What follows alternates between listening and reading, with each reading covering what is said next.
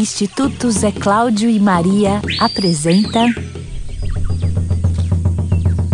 10 anos sem Maria e José. Maria, José, a luta segue em pé! Maria, José, a luta segue em pé! Maria, José, a luta segue em pé! Maria, José. Maio chegou. E com ele, o chamado para lembrarmos a vida, os sonhos e caminhos de Maria e Zé. No dia 24 de maio, completam 10 anos desde que foram arrancados dessa vida e semeados na terra. A majestade ficou órfã, mas ganhou irmãos e companheiros no mundo inteiro. Maria, José, vocês são tão gigantes que o mundo todo sabe de vocês. Martírio, dor, saudade. Sim, mas não nos esquecemos dos sorrisos, alegria contagiante, impossível de assassinar, vida eterna.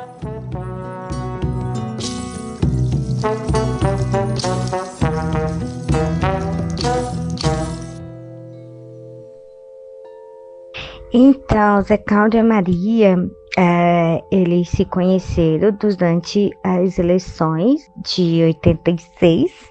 Fala Claudelice Santos. Ela era mesária, porque como ela era professora, né, na época ela era professora, é, os professores foram convocados e ela era mesária da, da sessão que ele votava. Então, durante a votação, ele olhou para ela, ela olhou para ele, aí eles se gostaram, né? Lógico. E começaram a namorar. Chegou um ponto em que eles estavam morando juntos.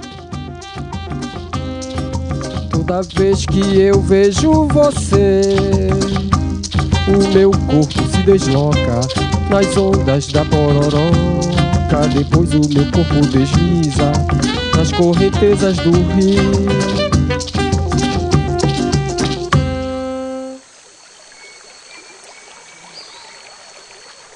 Então, a Maria é aqui da região do São João do Araguaia, né? Filha daí do Rio Araguaia, nascida às margens, né? E viveu parte da sua infância lá. Quando ela foi crescendo, foi precisando, né, estudar e tal, ela mudou para Marabá. Então ela vivia aqui com os parentes, né, para estudar e tal, depois com a mãe dela.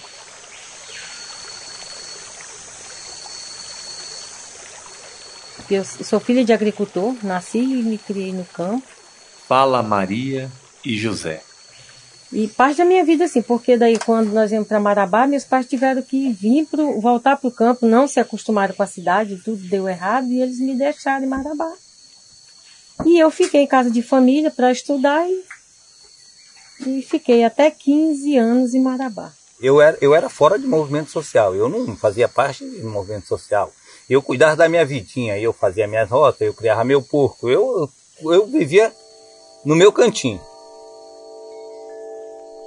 E o Zé Cláudio, ele vivia com o meu avô Nelson com uma avó Isabel, porque ele foi criado como fosse filho, né, da vovó e do vovô. E é, ele era o que cuidava, da, junto com o vovô, do, dos negócios aqui da família, da roça, principalmente, e das roças que né, tinham as produções de arroz, principalmente. O vovô tinha uma usina de arroz e o Zé Cláudio que ajudava, tomava de conta né, do, do, da roça e da produção junto com o vô.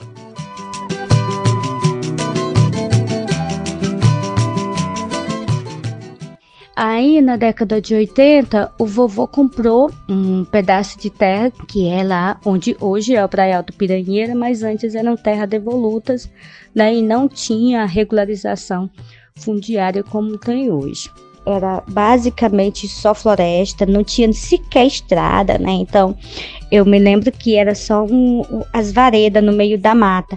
E quando ia, tinha que ir levar tudo quanto era tipo de insumos que fosse precisar de animal, né? Nos burros.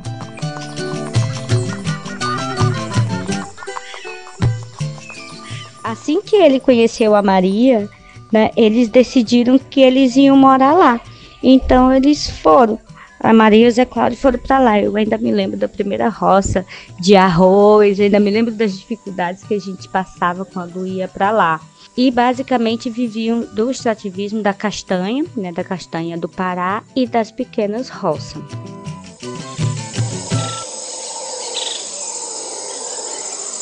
E aí eu comecei a me interessar pelo papo né, de preservação, porque eu já era meio ambientalista mesmo sem saber, mas eu era, né? Porque eu vivia, não estava desmatando, eu estava vivendo os produtos da floresta. Eu sei que Mexe Vira, em 97, criamos o projeto de assentamento e criamos uma associação aqui dentro e me botaram como presidente dessa associação. Toda essa minha trajetória chegando aqui, após a criação desse assentamento, essa história de luta que nós estamos construindo aqui dentro tanta coisa bonita que se viu falar, o agroextrativista foi um simples, foi um modelo em 97. Mas aqui no meu lote, nesse, nessa parcela de terra que eu chamo de meu, a gente costuma falar que é meu, mas a terra é da União e eu só tenho a obrigação de cuidá-la, dela, procurar viver da maneira melhor possível com ela e, po e podemos mostrar para a sociedade que é possível se viver com os recursos da floresta de maneira sustentável. Nós não temos dúvida disso de forma alguma. Senhora Rainha do Mundo, rogai por nós desta terra varonil. Agora e na hora de lutar pelo Brasil.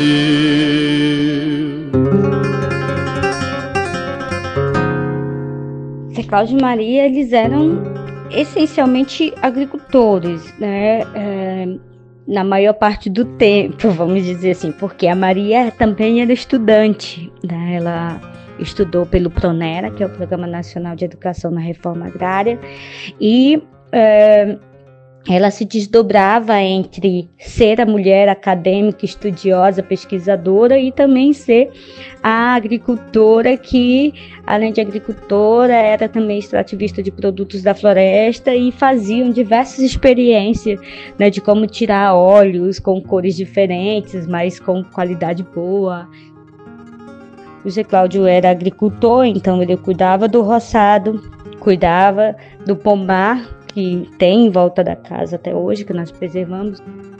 E a vida deles era essa, de se desdobrarem entre a luta pela preservação, participativamente dos processos né, sociais da comunidade e também de estudar.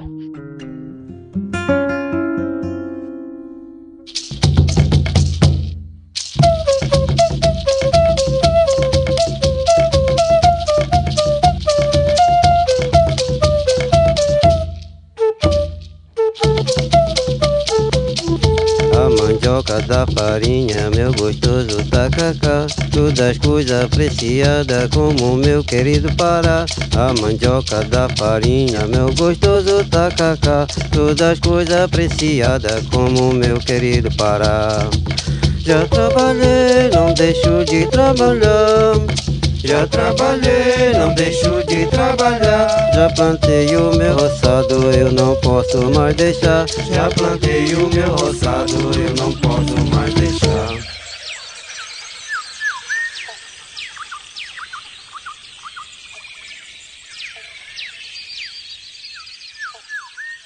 sempre quando a gente estava perto uns dos outros, sentia segurança, principalmente proteção. Não à toa eu escolhi eles para ser os padrinhos das minhas filhas, porque eles eram muito fortes, são muito fortes, sabemos da fortaleza que eles são, mesmo não estando em matéria aqui com a gente.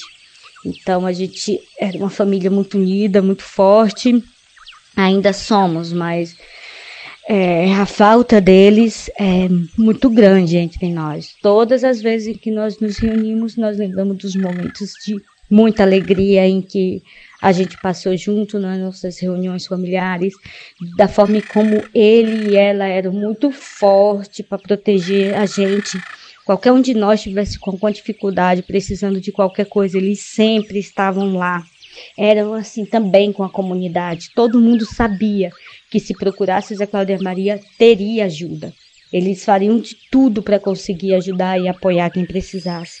Então era o sentimento que mais era presente quando a gente estávamos juntos era o, o sentimento de proteção e de saber que não estava sozinho.